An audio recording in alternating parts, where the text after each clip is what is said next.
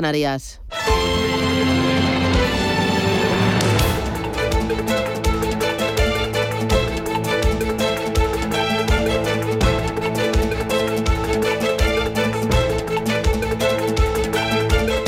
Capital Intereconomía, con Susana Criado.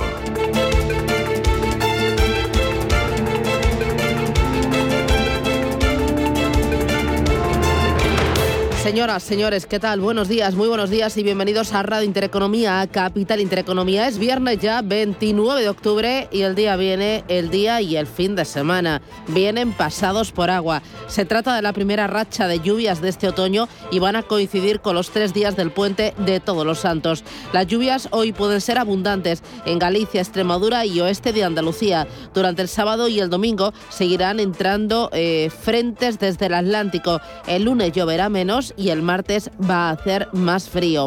Hoy en Barcelona 22 grados de máxima, 23 en Bilbao, en La Coruña 19, 14 grados en Madrid, sí que se va a notar el fresquito y en Valencia se esperan para hoy 23 graditos. ¿Cómo viene el día? ¿Cómo viene el viernes? Bueno, varias referencias importantes, entre ellas mercados financieros, ayer muy pendientes del mensaje de la eh, presidenta del Banco Central Europeo, en un momento en el que la inflación sigue escalando posiciones, incluso aquí en España con un dato que nos hizo temblar. Los inversores descuentan subidas de tipos de interés en el año 2022. La presidenta dio un análisis detallado de por qué cree que el Banco Central Europeo pues eh, piensa que la inflación va a remitir, pero se acentuaron las ventas de los bonos y se acentuó también la apreciación del euro. La autoridad monetaria prevé que la inflación siga al alza hasta final de este año. Dice que no se dan las condiciones para pensar en un alza de tipos de interés en 2022, pero sin embargo, el mercado está descontando todo lo contrario.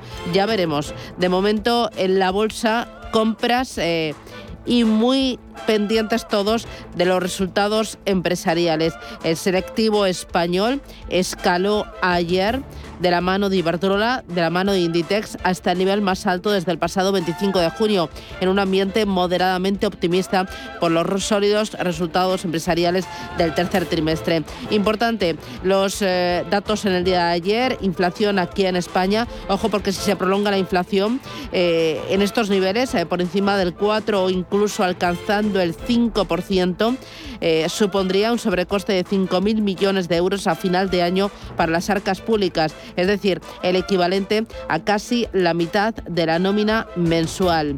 Em, Importante eh, ayer ese dato de inflación, también el dato de, empleo, importante los movimientos corporativos. Ayer sorpresa esa operación entre Mutua y el corte inglés. Eh, compra por parte de Mutua del 8% del corte inglés, lo que valora el 100% del grupo en casi 7.000 millones de euros y convierte a Mutua en el quinto accionista del corte inglés. Eh, la liquidez obtenida por el corte inglés, superior a 1.100 millones de euros, será utilizada en la reducción de la deuda. Eh, su incorporación al accionariado de Mutua como socio estable supone para el corte inglés un gran espaldarazo no solo financiero, sino también estratégico en la medida en que podrá, podrá aportar eh, un mayor dinamismo al negocio de los eh, seguros, dado que Mutua pasa a ser el proveedor en exclusiva de los seguros tanto de vida como de no vida, así como de los fondos de inversión. Mutua madrileña logra una cartera de 15 millones de potenciales clientes presenciales y digitales en los grandes almacenes que incluyen cerca de 12 millones de tarjetas. Fue la gran operación. Y ojo, ya saben que miramos mucho al ecosistema cripto.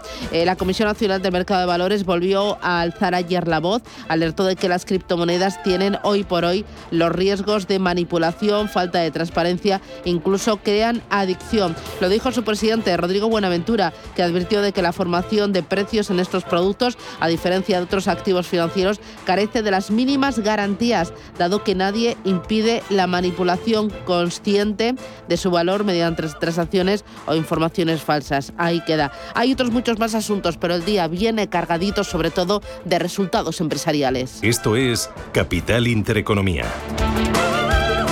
Los últimos en conocerse son los que acaban de remitir a la Comisión Nacional del Mercado de Valores, CaixaBank y el BBVA. Rubén Gil, ¿qué tal? Buenos días. Buenos días, Susana. CaixaBank que obtuvo los nueve primeros meses del año un beneficio ajustado sin extraordinarios asociados a la fusión con Bankia de 2.022 millones de euros frente a los 726 millones registrados en el mismo periodo del año anterior que estuvo marcado por las provisiones para hacer frente a la pandemia. Si se contabilizan esos extraordinarios por la fusión con Bankia, el beneficio de CaixaBank se elevaría hasta los 4.800 millones de El margen de interés, que es de un 26%, y los ingresos por comisiones se elevan un 36%. El consejero delegado de la entidad, Gonzalo Gortázar, destaca la buena evolución del negocio bancario y de seguros en un entorno todavía complejo, dice, y en pleno proceso de integración. El balance de los nueve primeros meses del año es muy positivo. Y es muy positivo desde dos puntos de vista. Por un lado, por cómo estamos realizando la integración de forma rápida y en línea con lo previsto y por otro, por el buen comportamiento de la actividad comercial en un contexto que todavía es difícil. Conocemos también ya las cuentas del BBVA, que obtiene un resultado atribuido de 3.311 millones hasta septiembre. Si se excluyen impactos no recurrentes, el resultado sería de 3.727 millones. Durante el último trimestre, la entidad gana 1.659 millones de euros.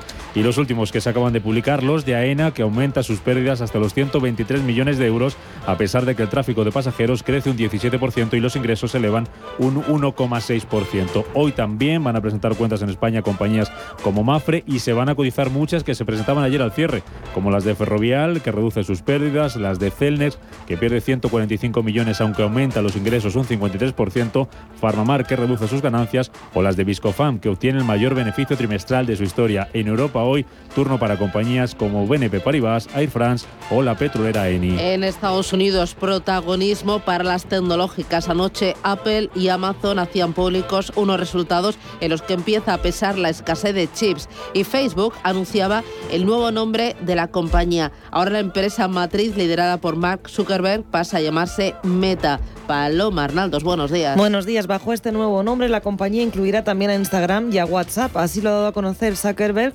asegurando que su intención es crear una nueva marca y una estructura corporativa más clara para ir más allá de las redes sociales. Este cambio no va a afectar a la aplicación que va a mantener el nombre de Facebook. La compañía planea comenzar a cotizar bajo el símbolo bursátil MVRS el día 1 de diciembre. Además, en la sesión de hoy en Wall Street se van a cotizar los resultados de las grandes tecnológicas que presentaron anoche al cierre, Apple y Amazon. En su cuarto trimestre fiscal, el que va de julio a septiembre, la compañía de Cupertino ha ingresado 83.360 millones de dólares, un 29% más respecto al mismo trimestre del año anterior. Dato récord, pero por debajo de las expectativas. De momento, Apple ha preferido no dar previsiones y es que Tim Cook ha alertado de que los problemas en la cadena de suministro van a afectar a la disponibilidad de sus productos.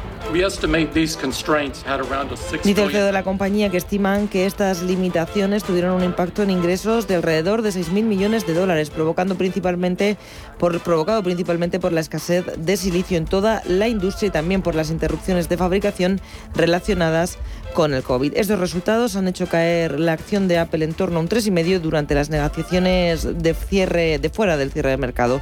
También están cayendo los títulos de Amazon un 4% tras presentar unos resultados por debajo de lo esperado. Beneficio por acción ha sido de 6,12 dólares. Lo esperado eran casi 9 dólares. Aunque lo más relevante y lo que menos ha gustado al mercado ha sido que la compañía fundada por Bezos ha alertado de un aumento importante en los costes. Además, en la jornada de hoy se cotizarán las cuentas de Exxon, de Chevron, de Berkshire Hathaway y de Colgate. Las bolsas asiáticas operan con signo mixto esta mañana digiriendo la cascada de resultados y unos datos macro peores de lo esperado.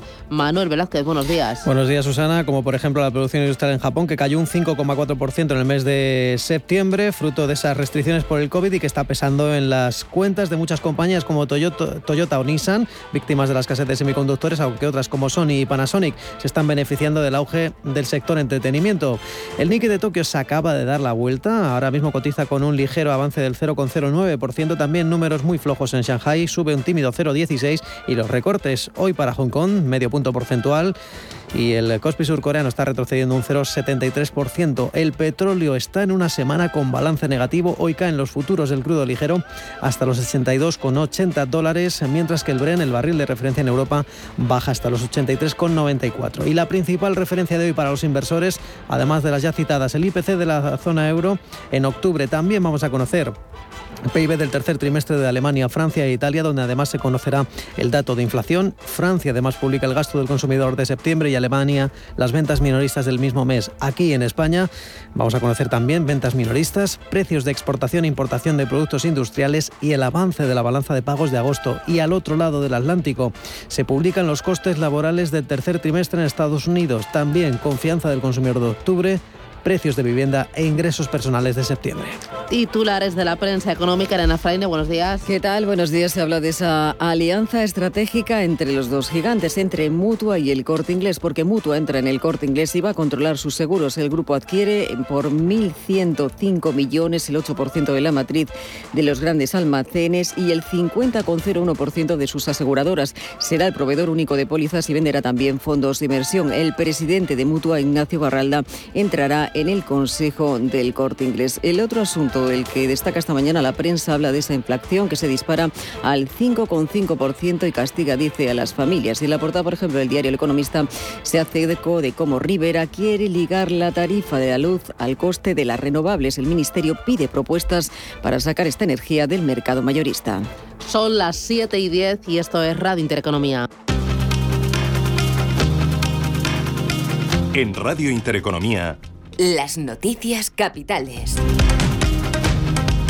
El Instituto Nacional de Estadística avanza hoy el dato de PIB del tercer trimestre del año. Después, después de que tuviera que corregir las cifras del segundo trimestre para el que avanzó un crecimiento del 2,8% que luego rebajó hasta el 1,1%. También vamos a conocer hoy datos adelantados de PIB del tercer trimestre del año para la Unión Europea y para la zona euro. Hoy termina el plazo para presentar en el Congreso enmiendas a la totalidad de los presupuestos del año que viene. Sin que el gobierno haya conseguido todavía el apoyo de sus socios habituales. Desde Esquerra Republicana de Cataluña piden al Ejecutivo reforzar el uso del catalán en la futura ley audiovisual y el PNV reclama la cesión del ingreso mínimo vital. Pedro Sánchez pide consenso en la negociación de la reforma laboral. Sin pronunciar la palabra derogación y en pleno pulso entre los ministerios de Economía y de Trabajo, Sánchez asegura que este gobierno cumple sus compromisos.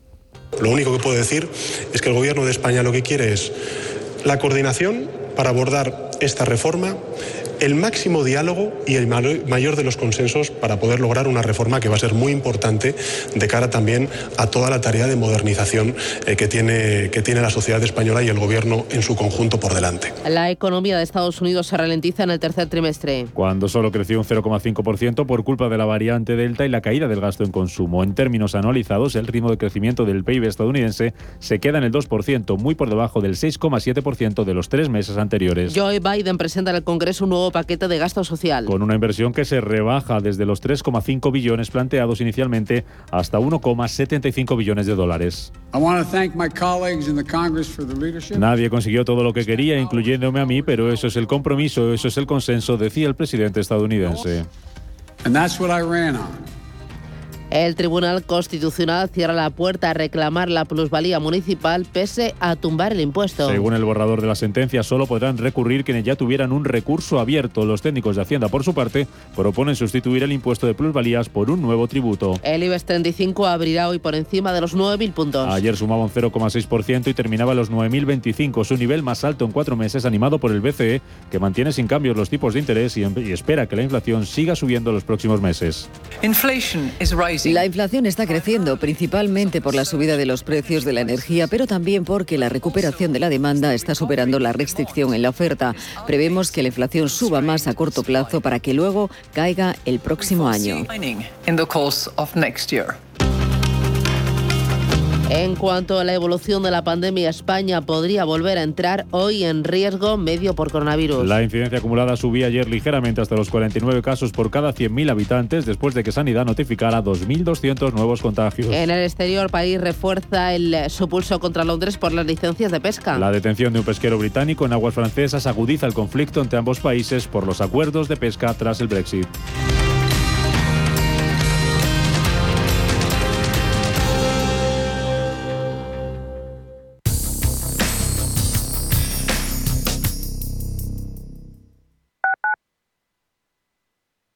¿Has oído hablar de Claudia? La solución de centralita en la nube de Enfone para empresas permite a tus empleados comunicarse con su conexión a Internet en su smartphone, tablet o portátil desde cualquier lugar. Personaliza el menú de bienvenida, desvía o gestiona llamadas en espera o perdidas, haz videoconferencias, comparte pantalla y mucho más. Visita hoy mismo enfone.com y pídenos tu prueba gratis.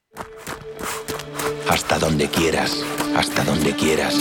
Seguros de salud Mafre. Toda la confianza que necesitas. Los mejores médicos y la medicina digital más avanzada. Estés donde estés. Ahora, hasta con seis meses gratis. Consulta condiciones en mafre.es. Mafre Salud. Hasta donde quieras. Radio Intereconomía. Eres lo que escuchas. Quiero alquilar mi casa, pero ¿y si los inquilinos no me pagan o no cuidan el piso o tengo quejas? Deja de preocuparte, porque en Renta Garantizada te protegen de todo. Cobrarás tu alquiler todos los meses aunque no pague el inquilino y se ocupan de la gestión del día a día. Y tú, tranquilo. Infórmate en el 910 1095 o en rentagarantizada.es. Alquiler garantizado. Más de un 20% de los estudiantes universitarios en España necesitan apoyo económico para llevar a cabo sus estudios. En la Fundación La Caixa concedemos becas a estudiantes excelentes con escasos recursos económicos para acceder a estudios de grado universitario. Solo es progreso si progresamos todos. Fundación La Caixa. ¿Sabía usted que unos pies con problemas pueden paralizar nuestro ritmo de vida?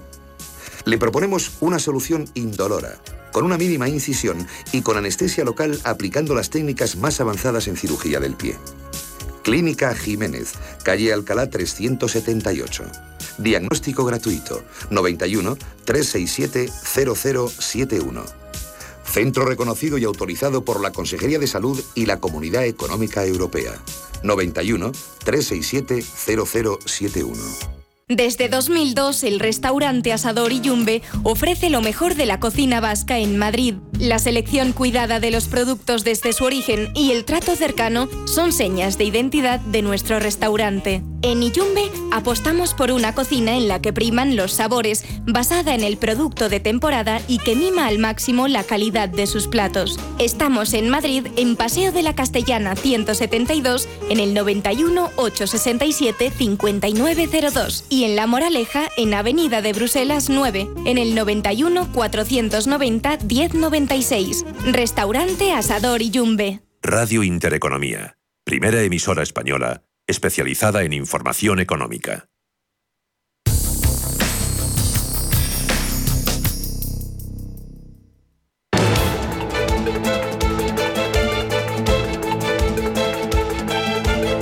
Esto es Capital Intereconomía.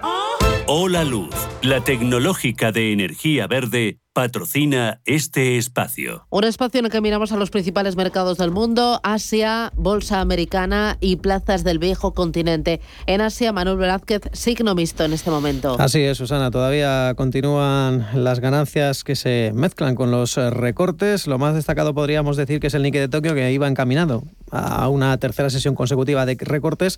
Se ha dado la vuelta, está subiendo un tímido 0,1% a pesar de que la mayoría de datos macro que hemos conocido hoy, y son unos cuantos, eh, no han acompañado. También tenemos en verde el índice de Shanghai subiendo un tímido 0,17 y los recortes al menos son moderados en Hong Kong, medio punto. El Kospi surcoreano que pierde un 0,85%, donde está el grueso de resultados. Eh, con signo mixto y la bolsa de Sydney que está recortando un 1,25. Miramos al mercado americano, los futuros, Paloma Arnaldos. Pues hasta ahora lo tenemos, los tenemos operando con recortes moderados. Tenemos el futuro del Dow Jones recortando un 0,14, 0,40 de caída para el del SP500. El del Nasdaq tecnológico se deja un 0,7. Y en Europa, Ángel Lozano, buenos días. Muy buenos días, feliz viernes. También pérdidas. El futuro del DAX baja un 0,4%, el del FT100 de Londres un cuarto de punto porcentual y el del Eurostox 50 un 0,5. En Asia tenemos resultados empresariales y algún dato más flojo de lo esperado. Así es, es eh, sin ir más lejos, eh, la producción industrial en Japón es el peor dato en, en tres meses, ha caído un 5,4%, mucho más de lo que esperaba el eh, mercado. Eh, sigue muy contraída la producción eh, industrial y es que aquí estamos hablando de los datos de septiembre, el último mes del tercer trimestre, que de alguna manera está reflejando ya los resultados de algunas automovilísticas. Es el caso de Toyota y Nissan, que si bien han tenido que bajar su producción más de un 30% y su beneficio, la venta de coches, eh, un 18%, pues tampoco les está yendo demasiado mal. Estamos viendo cómo recorta un tímido 0,1% Toyota, al igual que Nissan. Hoy hay recortes en otras compañías tecnológicas eh, afectadas de alguna manera por la situación al otro lado del Pacífico, la situación de las cuentas de Apple, que enseguida desgranaremos. Eh, también estamos viendo la tasa de paro en Japón, que se ha quedado sin cambios en el 2,8%, no se mueve respecto a los eh, meses anteriores, o la confianza empresarial de Corea del Sur, que también se ha quedado sin cambios, ha dejado una lectura de 90 puntos en el mes de octubre y también hemos conocido las ventas minoristas en Corea del Sur que han dejado el dato más débil en los últimos tres meses. También hablamos de un aumento del 3,7% en septiembre. Eh, de alguna manera se está reflejando la situación del COVID, la situación de la variante Delta que sigue haciendo estragos, además de esa situación, la escasez, eh, los problemas de suministro, de la cadena de suministros y por hablar de títulos, hoy es una sesión plagada de referencias en el plano corporativo eh, porque mm, las acciones de Razer que cotizan en el Hansen de Kong se han tenido que detener. Ha sido suspendida de negociación después de un anuncio de información privilegiada de la compañía sobre adquisiciones y fusiones, aunque sin más detalles hay que hablar sobre todo de las eh, proveedoras de componentes para Apple. Hoy vemos eh, a Alps Alpine que está cayendo un 7,2%, Murata Manufacturing está retrocediendo un 1,5%, al igual que Taiyo Yuden dentro de Taiwán. Taiwan Semiconductors está perdiendo un 0, eh, bueno, algo menos, un 0,8%. También las caídas son en torno del 1,5% para Honghai una compañía que también fabrica semiconductores y hay que hablar de Evergrande porque hoy ha vuelto a desembolsar ese pago de un bono el que hoy se cumplía precisamente hoy un mes de gracia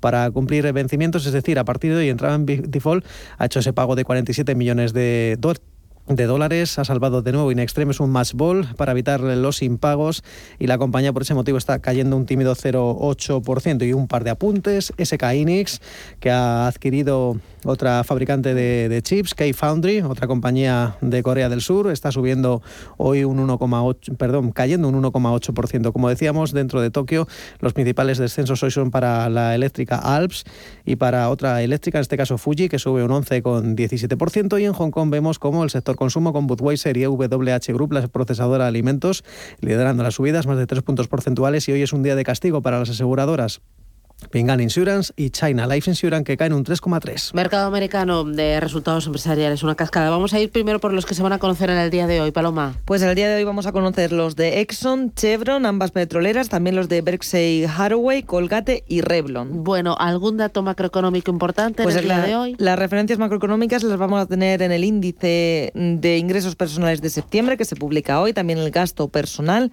los costes laborales y los precios de vivienda. Ni del día de ayer balance. Del día de ayer, pues vimos doble récord en Wall Street, tanto para el SP500 como para el Nasdaq, animados por esos resultados trimestrales de las grandes compañías, como por ejemplo Ford, que se disparaba un 9%, alegría en Wall Street, a pesar también de que las referencias macroeconómicas habían estado por debajo de lo esperado. Recordamos, Dow Jones subía un 0,7%, el SP un 1, un 1,4 es lo que rebotó el índice Nasdaq tecnológico. En la escena macroeconómica se publicaba la primera estimación del PIB del tercer trimestre. El consenso de mercado anticipaba un crecimiento del 2,8%, pero finalmente la cifra ha sido menor, del 2%, ya que la reapertura económica está viendo limitada, se está viendo limitada por la falta de suministros y por esa escalada en los precios. Por otra parte, las solicitudes por de subsidio por desempleo en el país han bajado a 281.000 la semana pasada. Esto sí que sigue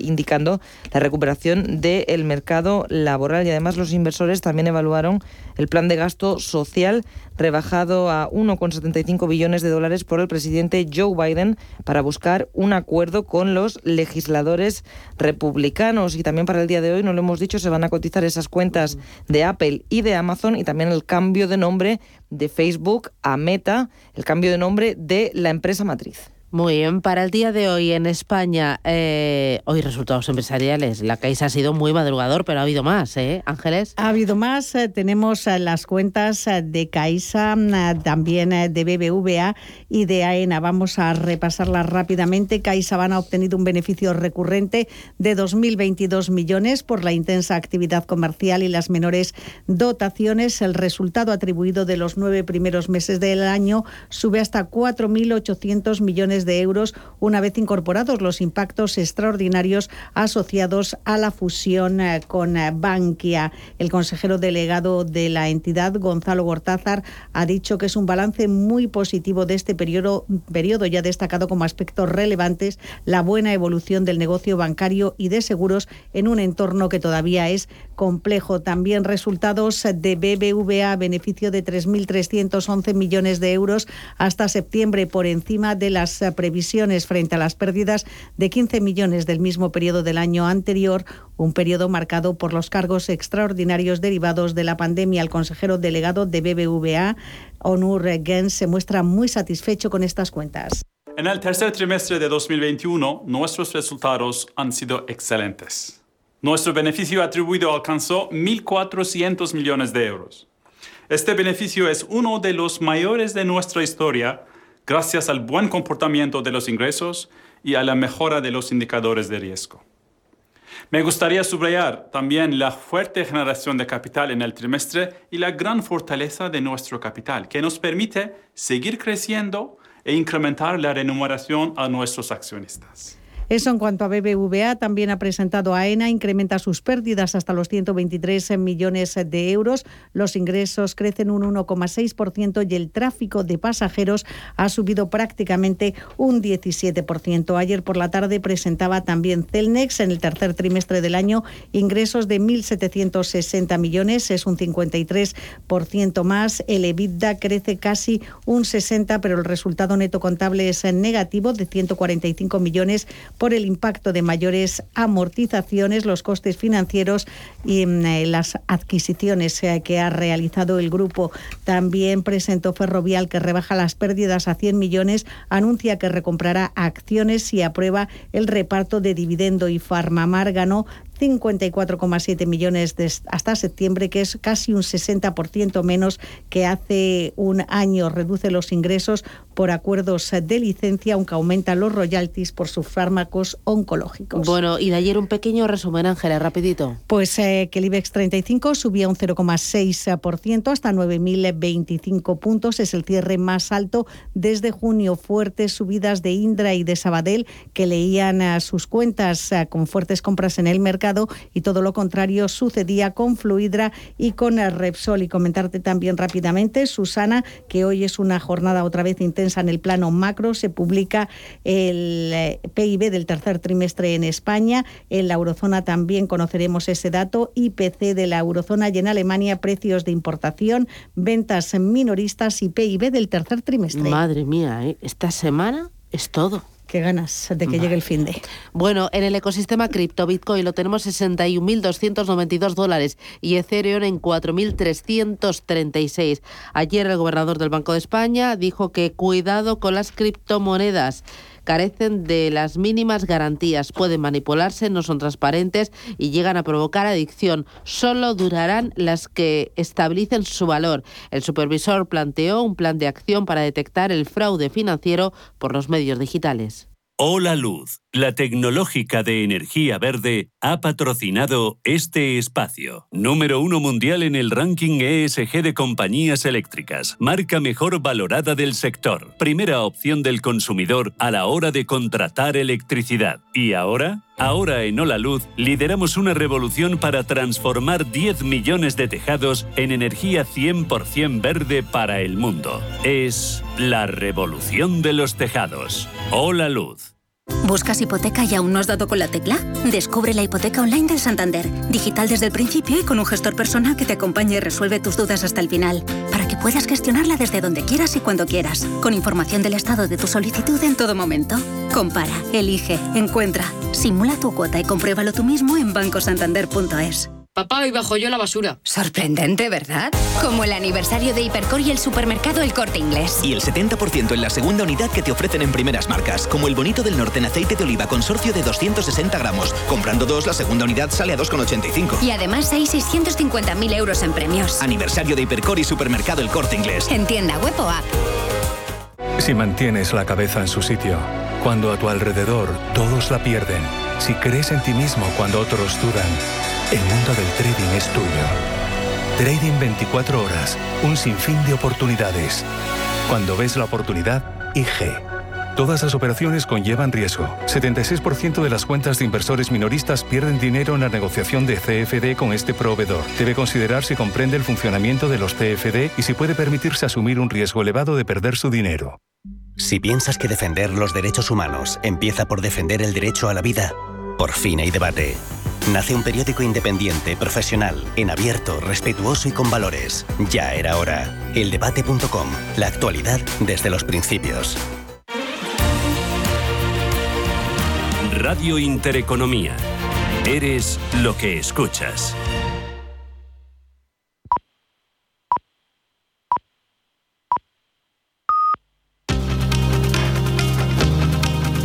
La información al minuto, la actualidad al momento. Capital Intereconomía. Son las 7 y media de la mañana, 6 y media, y a esta hora del viernes hay más noticias. El precio de la luz bajará un 14% y se situará por debajo de los 200 euros el megavatio hora por primera vez en dos semanas. Por franjas horarias, el precio máximo para hoy se registrará entre las 8 y las 9 de la noche. Los ministros de Economía del G20 se reúnen hoy en Roma para debatir sobre cómo acelerar la recuperación económica tras la crisis del COVID. Analizarán qué lecciones aprender después de que las medidas adoptadas para contener el virus hayan penalizado el tejido productivo y otros sectores. El gobierno valora de forma positiva la EPA, la encuesta de población activa del tercer trimestre que dejó la creación de 359.000 puestos de empleos en verano. La portavoz del Ejecutivo, Isabel Rodríguez, destaca la recuperación del empleo en todos los sectores. Que hemos superado los 20 millones de ocupados en nuestro país, que son datos que no veíamos desde antes del año 2008, por tanto es un dato histórico, un dato de antes de la crisis financiera y de la caída de Lehman Brothers. Es un dato muy positivo porque se ve una recuperación en el empleo de forma transversal en todos los sectores. La inflación se dispara en España hasta el 5,5% en el mes de octubre, su mayor alza en 29 años motivada por el encarecimiento de los precios de la energía. Más referencias. El Euribor cerrará octubre con su segunda subida consecutiva y se situará en el entorno del menos 0,47%. El incremento reducirá el ahorro de hipotecas a solo 6 euros anuales. El club de fútbol Intercity debutará este viernes en el BM Growth con un valor de 5,5 millones de euros. Será el primer equipo de fútbol español que cotice en bolsa. El Tribunal Supremo confirma la anulación del expediente de regulación de empleo de Alcoa en Cervo, en Lugo. La justicia desestima el recurso interpuesto por la multinacional de Estados Unidos al entender que la empresa había incurrido en mala fe negocial durante el periodo de consultas. Y el Ministerio de Consumo regulará la publicidad de alimentos y bebidas no saludables para menores. La norma afectará la publicidad en televisión, radio, salas de cine, internet, redes sociales y aplicaciones con contenidos dirigidos a menores de 16 años.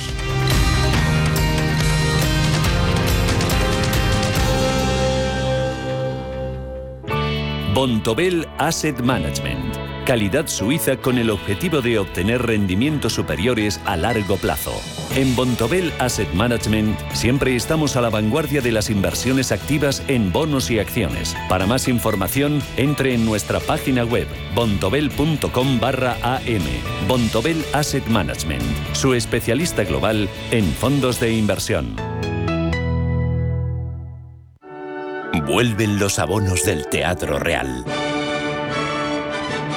Esta temporada podrás elegir entre una gran selección de abonos y precios para que disfrutes de La Bohème, Las Bodas de Fígaro, El Ocaso de los Dioses, Nabucco y mucho más. Ya a la venta en teatroreal.es. Abónate al Real y vive una temporada única. Si caminas solo, irás más rápido. Si caminas acompañado, llegarás más lejos. Luna Sevilla es su asesor patrimonial de referencia. Prestando nuestros servicios como agentes de Caser Asesores Financieros, somos una empresa con amplia experiencia profesional y una clara apuesta por la formación de calidad, la información transparente y objetiva y por el asesoramiento financiero personalizado y continuado. Si desea más información, visite lunasevilla.es o llámenos al 91 762 3442. ¿Te han encargado organizar una reunión de trabajo y no sabes por dónde empezar? No lo dudes. rafaelhoteles.com. Hoteles modernos, bien situados, con aparcamiento y salones con luz natural, además de un servicio especializado en la organización de cualquier tipo de evento. Llama al 902 100 015 o consulta rafaelhoteles.com.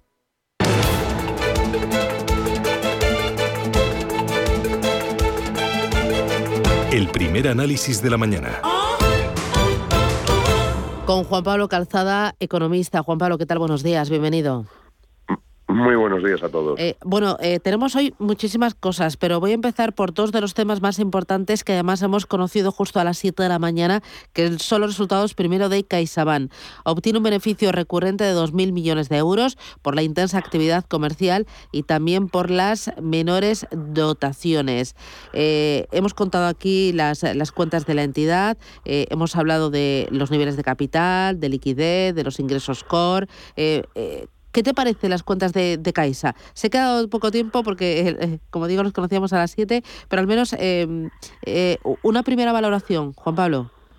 Yo creo que son muy positivos, no son en, línea con lo que iba siendo hasta ahora uno de los bancos más rentables, que era la Caixa, y bueno, y ayuda mucho en la parte de menores dotaciones, pues la aportación de Bankia. Yo creo que es una demostración de que la función tenía sentido y que está en una situación actual muy buena. Te vamos a ver en los próximos trimestres, pero a día de hoy yo creo que son un, un buen resultado y vamos, yo creo que hoy lo va lo va a recibir así el, mercado bursátil. ¿no? Bueno, hay otra de las grandes, BBVA, que también ha presentado resultados, 3.727 millones de euros de beneficio, va a destinar 3.500 millones a recomprar acciones. Eh, ¿Has visto algo que te guste o que te preocupe? Mm, pues la verdad es que parecen unos beneficios eh, bastante razonables, bastante equilibrados, con una muy buena aportación de de Latinoamérica e incluso de países como Turquía y yo creo que están viviendo un buen momento en general el sector financiero tras unos años muy muy duros desde el año 2008 ¿no? y entonces yo eh, bueno pues que entiendo que son también van a ser bien recibidos por el mercado y que auguran eh, buen momento en los próximos trimestres, ¿no? o buenos resultados también en los próximos trimestres. La verdad es que es importante tener un sector bancario eh, potente y con, con buenos niveles de, de, rentabilidad y yo creo que eso es, es importante de cara al futuro. Y bueno, en cuanto a la recompra de acciones, yo creo que es muy positiva para los accionistas porque es, es una revalorización automática, ¿no? Que muchas menos acciones por la misma cosa, pues es una revalorización automática, es una manera de, de retribuirles, eh, bueno, pues sin coste fiscal, ¿no? Bueno, eh, nos va a dar tiempo a lo largo que no no lo tienes. Sí, sí, nos va a dar tiempo a lo largo de la, de la mañana de seguir analizando las cuentas de otras compañías que han presentado eh, resultados, AENA, Celnex, ayer al cierre ferrovial, eh, Farmamar, eh, vamos a, a, tenerlo en cuenta. Pero hoy también va a ser un día importante en cuanto a datos económicos porque vamos a conocer el avance del PIB del tercer trimestre de este año. justo además ayer conocimos cifras de inflación en nuestro país, cabalgando de forma eh, muy importante los precios. Eh, la mayor subida en 29 años, al 5,5%. Estamos en riesgo de entrar en una etapa de esta inflación y eso qué les supone o qué nos supone a nosotros como consumidores y también como ahorradores.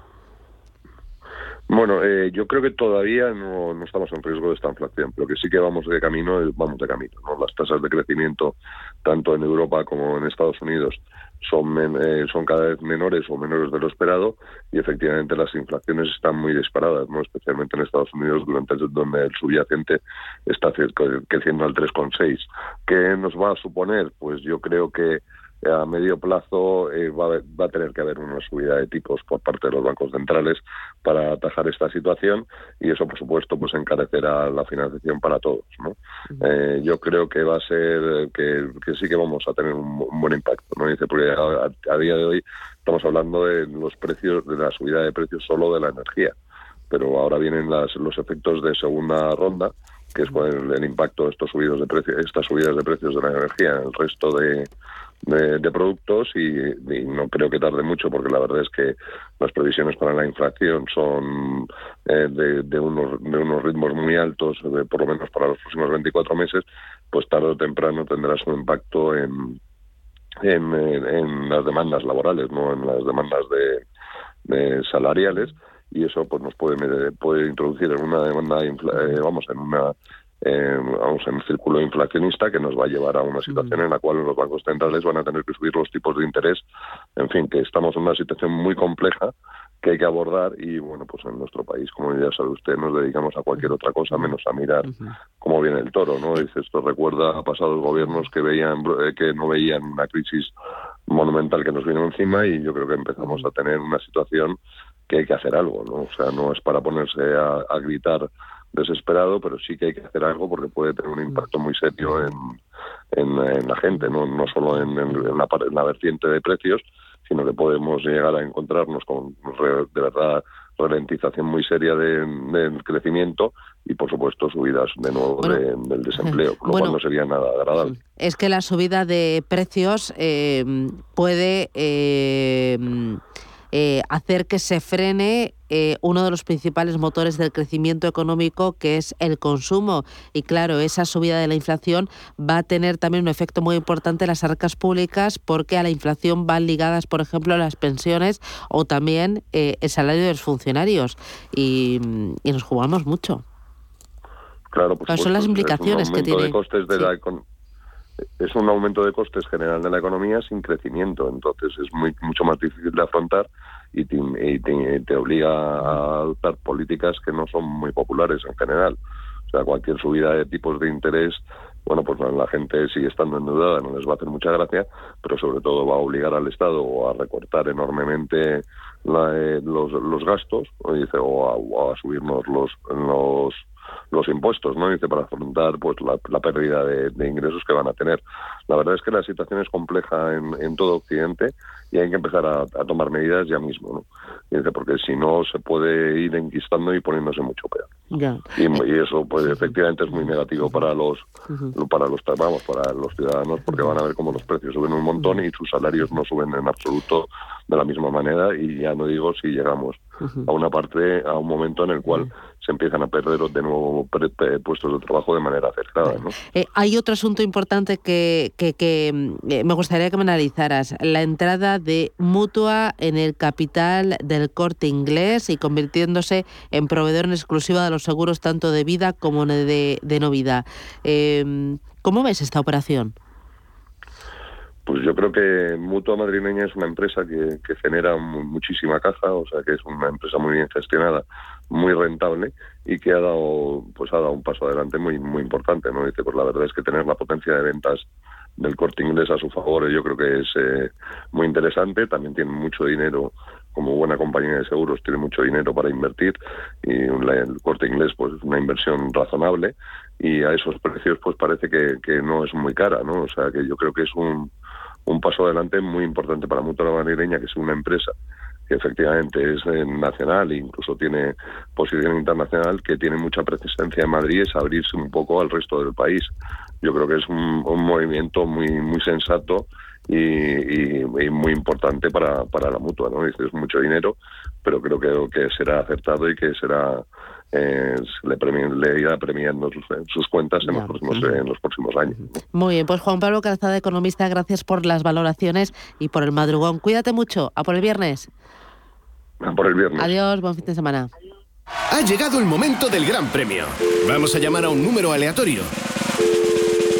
Vaya, no contestan. ¿Pensarán que somos una compañía de teléfono de esas que te llama a cualquier hora? En O2 no te molestamos con llamadas comerciales. Fibra 300 megas y móvil 25 gigas por 38 euros. Infórmate en odosonline.es o en el 1551. Atención inversores, desde Radio Intereconomía y XTV os invitamos al evento online de Bolsa del Año.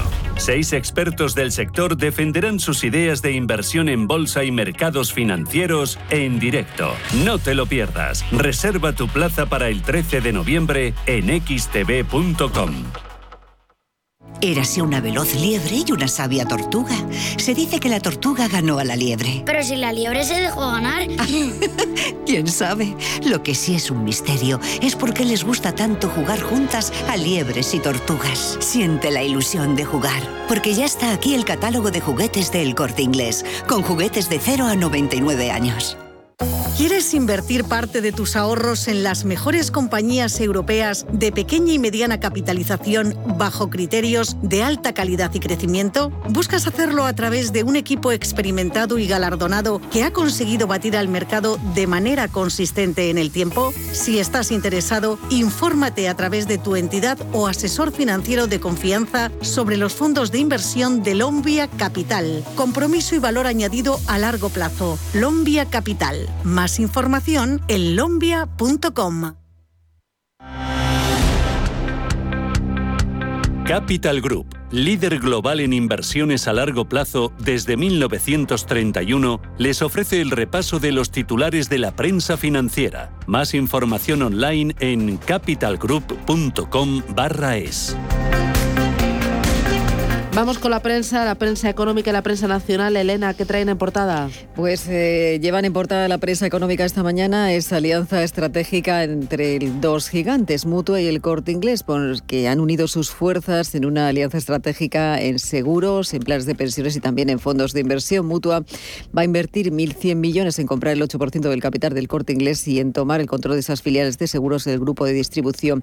Mutua consigue así una gran plataforma, esta que está mañana la prensa, para distribuir sus productos y el Corte Inglés da entrada a un socio estable y también español. La operación con Mutua da un valor de 7.000 millones al Corte Inglés. Se trata de la mayor inversión realizada por Mutua en toda su historia, mientras el Corte Inglés logra un importante socio español para acelerar su transformación. Incluso el presidente de Mutua, Ignacio Garralda, va a entrar en ese consejo del Corte Inglés. Es la noticia que destaca esta mañana toda la prensa económica, esta alianza estratégica. También se habla de Rexol, que mejora sus beneficios y sube el dividendo a niveles récord y también de la inflación que se dispara al 5,5% y castiga a las familias. En la portada del diario El Economista, también en, su principal titular, en uno de sus principales titulares, habla de Rivera, de la ministra, que quiere ligar la tarifa de la luz al coste de las renovables. El Ministerio pide propuestas para sacar esta energía del mercado mayorista. Se habla también de cómo el IPC toca máximos de 29 años y terminará este año por encima de ese 5% entrevista destacada en la portada de este diario con Lloyd Tarsell, el presidente de Procter Gamble en Europa, en la que dice que subirán precios, pero siempre ligado a la innovación. Y también se hablan de los resultados empresariales que hemos ido conociendo en las últimas horas de Rexol, de Cegles, de Sabadell, de Ferrovial y también de Farmamar, que gana un 58% menos por el impacto, dice de. Y en la portada del diario Cinco Días también se hace eco del empleo de esos datos que conocimos ayer. Dice que se dispara en verano, pero con creciente temporalidad. Dice que estadística registra más de 20 millones de ocupados por el tirón, destaca de los eh, servicios. En la prensa generalista esta mañana también se habla y mucho sobre economía. Comenzamos en este caso en la portada del diario ABC habla de esa mayor subida de los precios en 29 años y es que el crecimiento desbocado de la luz, de la crisis energética mundial y el desabastecimiento agravado por la recuperación del consumo disparan un IPC hasta el 5,5% y amenazan con desencadenar un efecto dominó en pensiones, en sueldos y en alquileres y con dañar también el ahorro. Hablan de malos augurios en víspera precisamente de la Navidad. En la segunda portada de este diario se habla de Biden, dice que rebaja a la mitad su histórico plan del gasto social inversión de esos 1,7 billones es un acuerdo entre las dos alas del Partido Demócrata. En la portada del diario El Mundo habla también de cómo los precios se disparan al mayor nivel en 30 años y alarman al Banco Central Europeo. Dice que la inflación sigue su escalada, alcanza su cota más alta desde el año 1992 y amenaza con retrasar todavía más la recuperación. Y también comparte protagonismo con Pedro Sánchez, que se desmarcan, dice, de Portugal y habla de que irá a las urnas en el año 2023. Recuerda que que solo él puede convocar elecciones y evita compararse al gobierno luso a punto precisamente de caer. Y fotografía importante en este caso para las vicepresidentas del gobierno ayer en Trujillo y es que se habla de esa guerra, pero aunque Moncloa intentó escenificar ayer ese deshielo entre las dos vicepresidentas, lo cierto es que las dos ministras no se dirigieron la palabra y apenas se miraron y no tuvieron, no estuvieron juntas en ningún corrillo. En la portada del diario La Razón habla de cómo Esquerra, Esquerra Republicana de Cataluña precisamente amenaza con provocar una ruptura a la portuguesa. La estrategia sería tumbar, destaca, los presupuestos con una enmienda a la totalidad. Sánchez eh, pide poner por delante la consolidación de una recuperación justa, mientras que lo que parecía un trámite fácil se ha convertido ahora, dicen, en un, en un eh, problema. En la portada del diario El País, asunto destacado para Bárcenas y el Partido Popular, que se han sido condenados por reformar su sede con la Caja B, y es que la Audiencia Nacional considera probado que las obras se pagaron con dinero negro en donaciones de donaciones privadas. Y en el periódico de Cataluña, en este caso La Vanguardia, se hacen eco de asuntos también económicos. La Vanguardia destaca cómo el Banco Central Europeo mantendrá los tipos bajos pese al repunte de los precios y en el periódico se habla de cómo la inflación desestabiliza la economía española y también Habla o se dice cómo Barcelona va a abrir esos ocho hoteles en el año 2022. Emerge, dice, un establecimiento de lujo, el último proyecto antes de que se paralizasen precisamente las licencias en la ciudad de Barcelona. Me voy a quedar con dos tribunas en el diario Expansión, dice Miguel Cardoso. Menos crecimiento y más inflación. La incertidumbre sobre la reforma laboral y la de pensiones puede estar retrasando las inversiones. Escribe también Diego Barceló Larran, eh, director de Barceló y Asociados. Dice, en la EPA del tercer trimestre. Lo malo es lo que no se ve. Dice querer ignorar la importancia de la productividad es tan torpe como querer desconocer la ley de la gravedad. Uno puede intentarlo, pero al coste de acabar dándose un porrazo contra el suelo. La diferencia en el caso de la productividad es que si no se hace nada, el porrazo nos lo daremos todos juntos. Y escribe también el profesor emérito de, eh, de SADE, eh, exdecano de SADE, eh, dice, el Banco Central Europeo reducirá ligeramente las compras del plan de emergencia.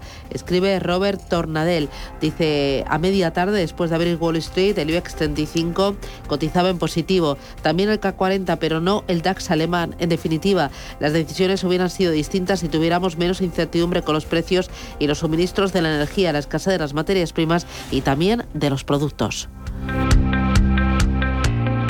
Capital Group, líder global en inversiones a largo plazo desde 1931, les ha ofrecido el repaso de los titulares de la prensa financiera. Más información online en capitalgroup.com/es. Y vamos ahora con la prensa internacional. Pues comenzamos con la prensa internacional en Reino Unido, donde habla de cómo billones de británicos podrían pagar una tasa más alta en las próximas semanas por sus hipotecas. Se esperan aumentos en esa tasa de interés como resultado de esa política de gastos anunciada por el ministro de Economía, Rishi Sunak. Los analistas advierten además de la subida de la inflación y también destaca cómo el embajador francés ha sido citado hoy en el Ministerio de Asuntos Exteriores después de que un arrastrero británico fuera incautado y confiscado frente a las costas de Francia. París ya se ha comprometido a prohibir que todos los barcos británicos desembarquen sus capturas a partir de la próxima semana en represalia por la decisión del gobierno de no otorgar más licencias de pesca a los franceses. Precisamente la prensa francesa despierta esta mañana hablando de este conflicto que amenaza con seguir enquistado y sin solución a corto plazo. En los editoriales del, diario como Le Monde se habla de hoy de cómo migración, Brexit, pesca y esa alianza AUKUS no va bien entre Londres y París. Los medios conservadores británicos dicen que no pierden la oportunidad de ridiculizar a Emmanuel Macron como un Napoleón celoso y vacilante y los medios franceses para retratar precisamente a Boris Johnson como un mentiroso empedernido. Y es que esa disputa va mucho más allá de esa clásica rivalidad entre los dos vecinos tan similares en su pasado a los antiguos imperios coloniales y su pretensión de influencia internacional. El Brexit parece, dicen, estar envenenando lentamente a los dos eh, países. En Alemania, la prensa esta mañana lleva como protagonista su portada Max Zuckerberg y al cambio de nombre de su empresa, el nombre anterior dice que era un icono que ya no se corresponde con los tiempos y se pregunta esta mañana la prensa qué significa ese nuevo nombre. La respuesta que dan es que representan una visión más ambiciosa del negocio. Y también se habla de esa COP26 que se inicia este fin de semana en Glasgow y es que la conferencia climática precisamente será, dice, todo o nada. Con planes climáticos actuales de 120 países parece que no funcionará para lograr ese objetivo de rebajar ese grado y medio establecido en los acuerdos de París. Los países deberían multiplicar multiplicar por siete sus esfuerzos, según un informe reciente de Naciones Unidas. Y terminamos eh, con The Wall Street Journal, donde el presidente estadounidense Joe Biden presenta un nuevo modelo de gasto social ante los demócratas. La nueva propuesta es de ese 1,75 billones de dólares. Se trata de un plan menos ambicioso.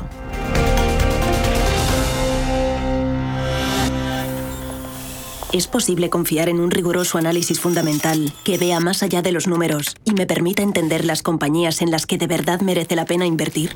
Con Capital Group, sí, es posible. Más información en capitalgroup.com es. En Radio Intereconomía, La Puntilla. Con Yanis Virbilis, que es portavoz de la representación de la Comisión Europea en España. Yanis, ¿qué tal? Buenos días. Buenos días, Susana. Bueno, primero, propuestas legislativas, ese paquete bancario presentado esta semana. ¿En qué consiste, Yanis?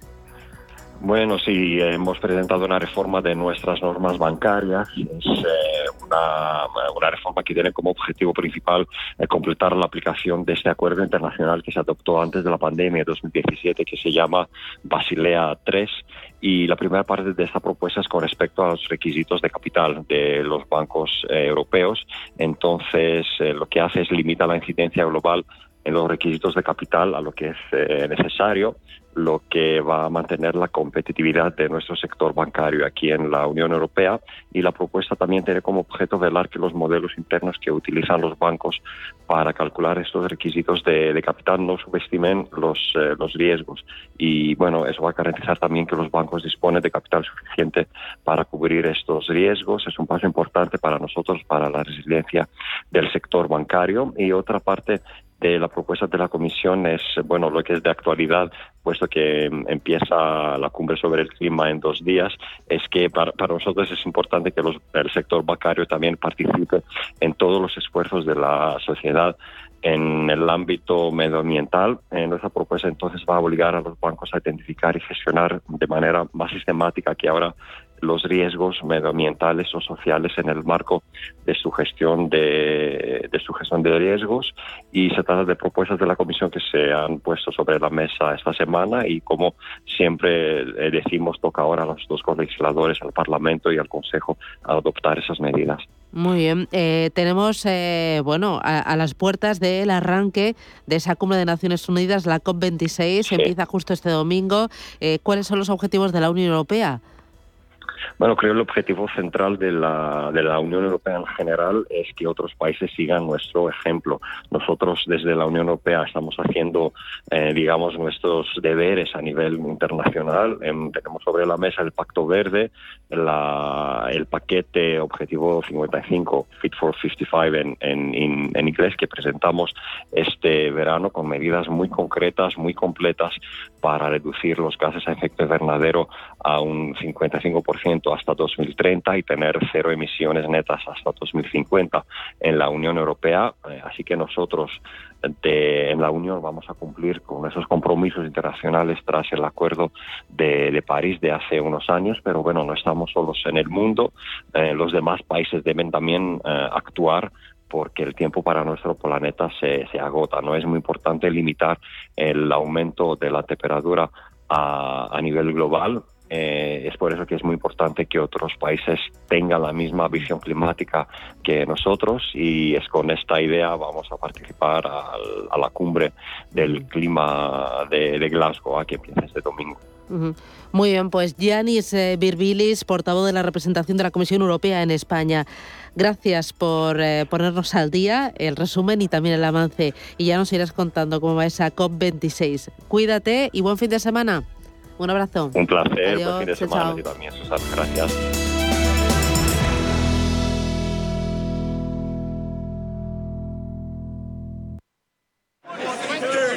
Radio Intereconomía trata información que te interesa. Sí, sí, hasta la bolsa americana puede afectar en tu bolsa de la compra. Por eso los temas que tratamos te interesan. Intereconomía. Intereconomía. Intereconomía. Intereconomía. Porque te interesa.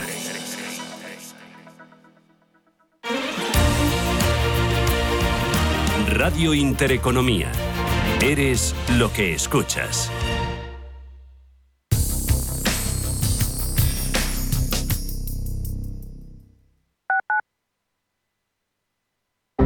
Suena esto, ¿verdad? En tu futuro profesional debes ser capaz de encontrar soluciones. Actualiza tus competencias en el primer Salón Internacional de la Formación para el Empleo. Formando Futuro, los mejores agentes formativos, lo último en tecnología e innovación. Palacio Municipal de IFEMA Madrid del 16 al 18 de noviembre. Entrada gratuita. formandofuturo.fundae.es.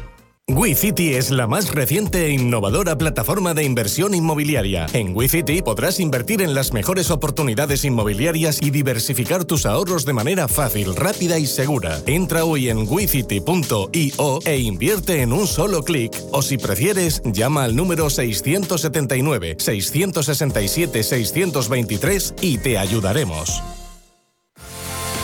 ¿Quieres mejorar tus oportunidades laborales? Si tienes experiencia en tu trabajo o quieres formarte, ahora puedes acceder a un certificado de profesionalidad. Gracias a este título oficial, aumentarás tus posibilidades de empleo y promoción laboral. Infórmate en comunidad.madrid o llamando al 012, porque tu trabajo se merece un título. Financiado por el Ministerio de Educación y Formación Profesional. Comunidad de Madrid. Sintonizan Radio Intereconomía. Urbanitae es una nueva plataforma de inversión inmobiliaria que te permite invertir a lo grande con cantidades pequeñas. Uniendo a muchos inversores, logramos juntar el capital suficiente para aprovechar las mejores oportunidades del sector. Olvídate de complicaciones. Con Urbanitae ya puedes invertir en el sector inmobiliario como lo hacen los profesionales.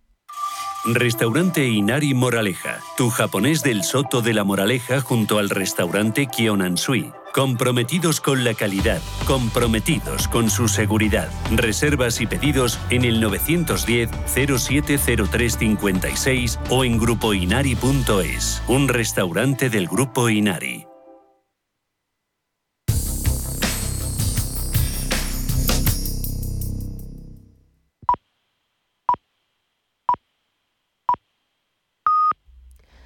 Son las 8 de la